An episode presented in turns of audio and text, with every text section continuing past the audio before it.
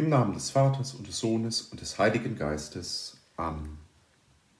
Heiliger Geist, du Liebe des Vaters und des Sohnes, gib mir ein, was ich denken soll. Gib mir ein, was und wie ich es sagen soll. Gib mir ein, was ich verschweigen soll und wie ich mich dabei verhalten soll. Gib mir ein, was ich zur Ehre Gottes, zum Wohl der Seelen und zu meiner eigenen Heiligung tun soll. Heiliger Geist, gib mir Verstand, um zu verstehen und zu erkennen Gib mir das Fassungsvermögen, um alles zu behalten. Lehre mich die Methoden und gib mir die Fähigkeit, um immer wieder zu lernen. Gib mir Scharfsinn, um richtig zu deuten und zu unterscheiden. Gib mir die Gnade, um wirkungsvoll zu sprechen. Heiliger Geist, gib mir Zuversicht und Treffsicherheit am Beginn, leite und führe mich bei der Ausführung und schenke mir Vollkommenheit beim Beenden. Amen. Ihr seid das Salz der Erde, sagst du uns Herr im heutigen Evangelium. Was könntest du damit gemeint haben? Was ist Salz überhaupt? Weiß, feinkörnig, unscheinbar. Wenn man es in einer Flüssigkeit oder in einer Speise auflöst, wird es unsichtbar und bleibt trotzdem wirksam. Für die Menschen des Altertums und des Mittelalters ein wertvoller Stoff, unbedingt nötig, um Speisen schmackhaft zu machen. Es war und ist lebenswichtig. Der Körper braucht es. Früher war es auch das einzige Konservierungsmittel. In Israel wurde es im Tempel verwendet. Jedes Speiseopfer ist zu salzen, steht in der Schrift. Salz war aber auch Symbol der Beständigkeit. Beim Abschluss eines Vertrages aßen beide Partner Salz. Ihr seid das Salz der Erde. Wir sollen wie Salz sein. Ein eigenartiger Vergleich. Abraham a Santo Clara, der Wiener Hofprediger, sagte einmal in einer Predigt, ihr sollt Salz sein, Salz und nicht Zucker. Und Salz, das beißt.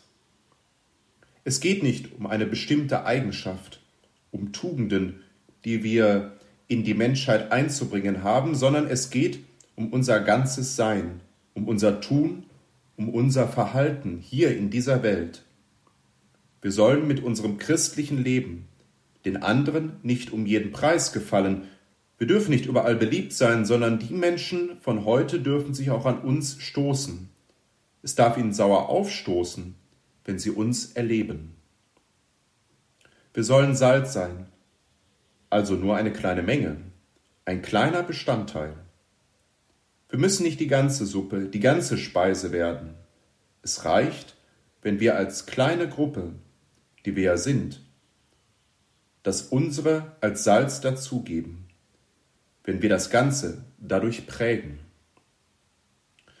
Wie lebensnotwendig das ist, was Christinnen und Christen in die Welt hinein zumischen haben, sehen wir am Gegenteil. Schales Salz taugt zu nichts mehr.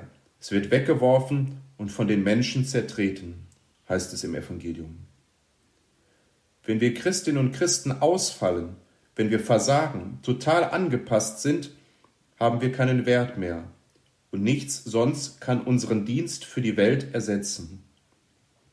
Wenn wir zu wenig an dich, Herr, an dein Evangelium, an deine Botschaft glauben, wenn wir nicht wirklich davon durchdrungen und überzeugt sind, fehlt Entscheidendes. Wie sollen wir dann noch wirklich anderes, Neues in die Welt bringen? Dein Urteil, Herr, ist ziemlich vernichtend über uns, denn wir werden wie ein fades, geschmackloses Salz, wenn uns keine Kraft mehr innewohnt, wenn wir nichts mehr von deinem Geist bringen. Wir wandern auf den Müll, sind so viel wert wie Abfall. Es braucht uns nicht mehr. Also bleiben wir nicht.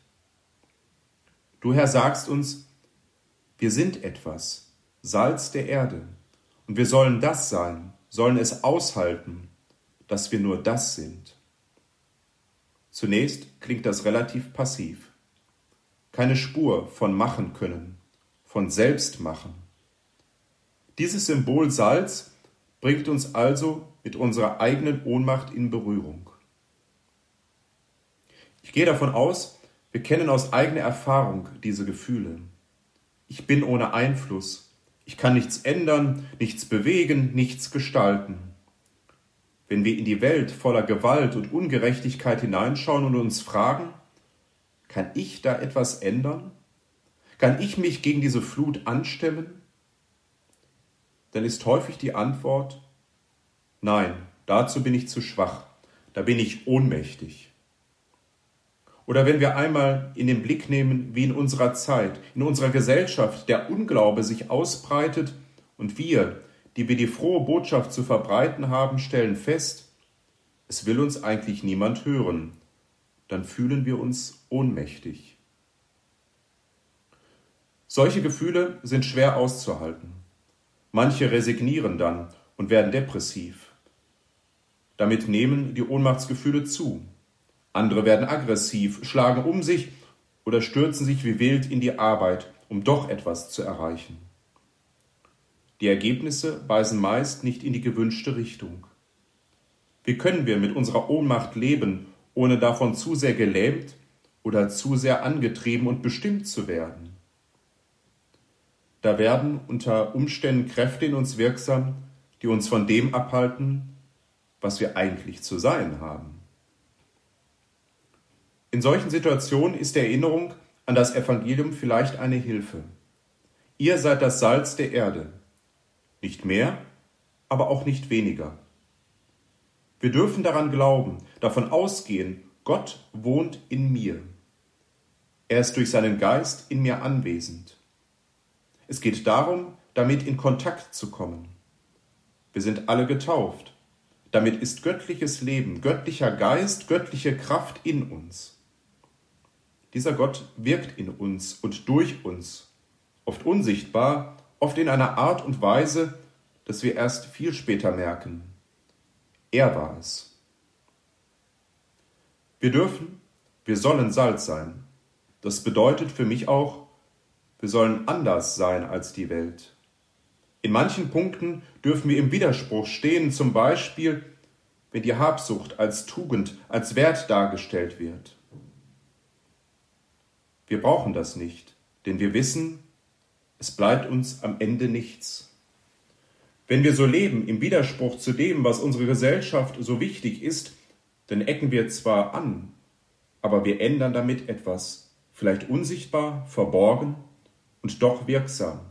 Denn der ein oder andere kommt dann doch zum Nachdenken, kommt zur Besinnung, dass man anderes leben kann als die Masse, dass man freier wird, wenn man sich nicht dem Diktat der Mehrheit beugt. Das ist unsere Aufgabe als Salz der Erde. Und wie gesagt, es beißt. Wenn unser Leben, unser Verhalten in dieser Welt anderen so vorkommt, dann sind wir, so glaube ich, auf einem guten Weg.